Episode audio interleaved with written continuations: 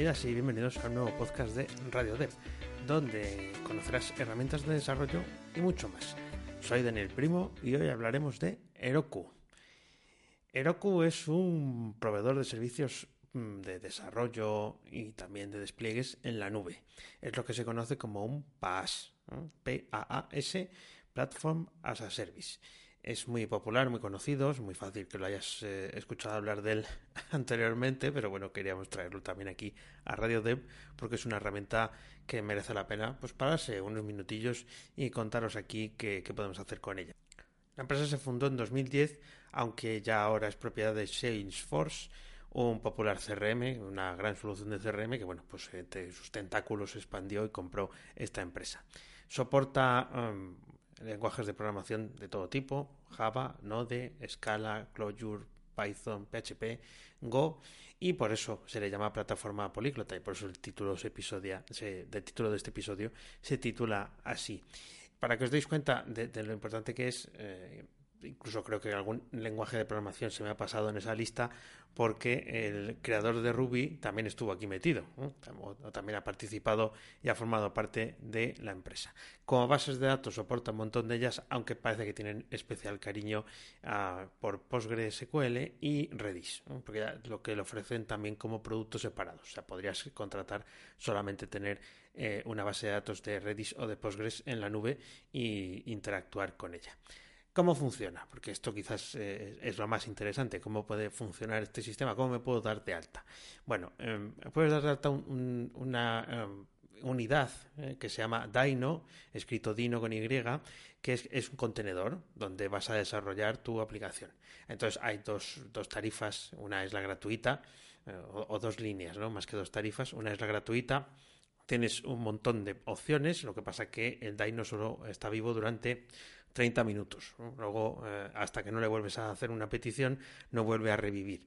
Y eh, tiene va varias limitaciones más. Pero luego, a partir de 7 dólares al mes y otras eh, posibilidades más caras, pues ya tienes una solución con persistencia y mucho más realista. Bueno, una vez dado de alta, vamos a pensar que en esa cuenta gratuita te das, creas la aplicación, le pones un nombre y te va a dar unas instrucciones para desplegar tu código en base a comandos de Git. Vas a hacer un git push a Heroku de tu código y ahí es donde eh, se va a desplegar la aplicación. Bueno, ¿cómo sabe lo que tiene que hacer Heroku mm, eh, cuando tú subes eh, la aplicación? Porque estamos diciendo que lo tenemos que tener todo en ficheros, ¿no? Aunque luego tengamos un panel de control con un montón de opciones. Bueno, utiliza un procfile eh, que, que, habréis visto seguro en muchos repositorios y en ese procfile es donde eh, está en la raíz de la aplicación y es donde se le dice a um, Heroku qué es lo que tiene que hacer, si tiene que levantar un servidor web, si tiene que ejecutar un proceso cada X tiempo, bueno, eh, las opciones son, son múltiples. Lo bueno que tiene eh, Heroku es que tiene una excelente documentación y es paso por paso, con lo cual es muy difícil perderse. ¿De acuerdo? Por bien que lo explicara aquí, realmente no lo voy a explicar mejor que ellos porque además es una documentación que se va bueno, ajustando en función del lenguaje de programación con el que estás eh, trabajando. Además hay un montón de ejemplos y de tutoriales en, en, Internet, en GitHub y en cualquier parte sobre cómo desplegar tu aplicación de ejemplo. ¿no? Digamos que es un pequeño estándar, aunque hay otras eh, plataformas como Now que vimos en, en Radio Dev hace ya algunos episodios eh, y ahí, eh, bueno, pues como decía, como tienes esa cuenta gratuita y lo puedes desplegar ahí, pues hay un montón de ejemplos que están funcionando de, aplicaciones desarrolladas en GitHub, eh, bueno, que están eh, desplegadas en Heroku.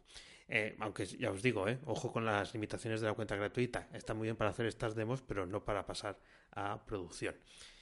¿Qué, ¿Qué, más nos puede ofrecer? Bueno, pues evidentemente, si ya pasamos a cuentas de pago, aparte de tener más servicios, pues tenemos la elasticidad, ¿no? Estamos hablando de una herramienta en la nube. Así que la cantidad de dinos asignados a una aplicación se puede cambiar en cualquier momento, de tal manera que esto puede escalar. Si tu aplicación necesita más potencia, no te tienes que preocupar tanto de la infraestructura, sino de primero tener dinero en la cuenta, evidentemente, para poderlo pagar, y luego de eh, ir escalando a través de las opciones que te ofrece el sistema tiene una herramienta de línea de comandos que no lo comentaba antes que se instala en tu ordenador y eh, te permite hacer un montón de cosas contra el servidor. Puedes consultar los logs, hacer SSH, es bastante avanzado en ese sentido. Te ofrece bastantes comodidades para poder entrar a, tu aplicación, a tu contenedor en la nube y poder hacer cosas desde allí.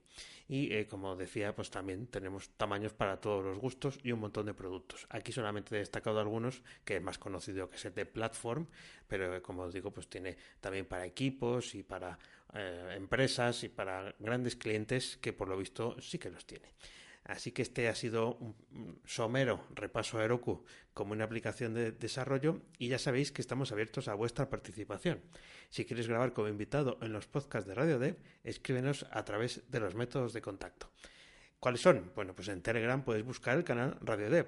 En Twitter somos Radio Dev Podcast y en iVoox también nos encontrarás si nos buscas como Radio Dev. Nos escuchamos en el próximo audio. Chao.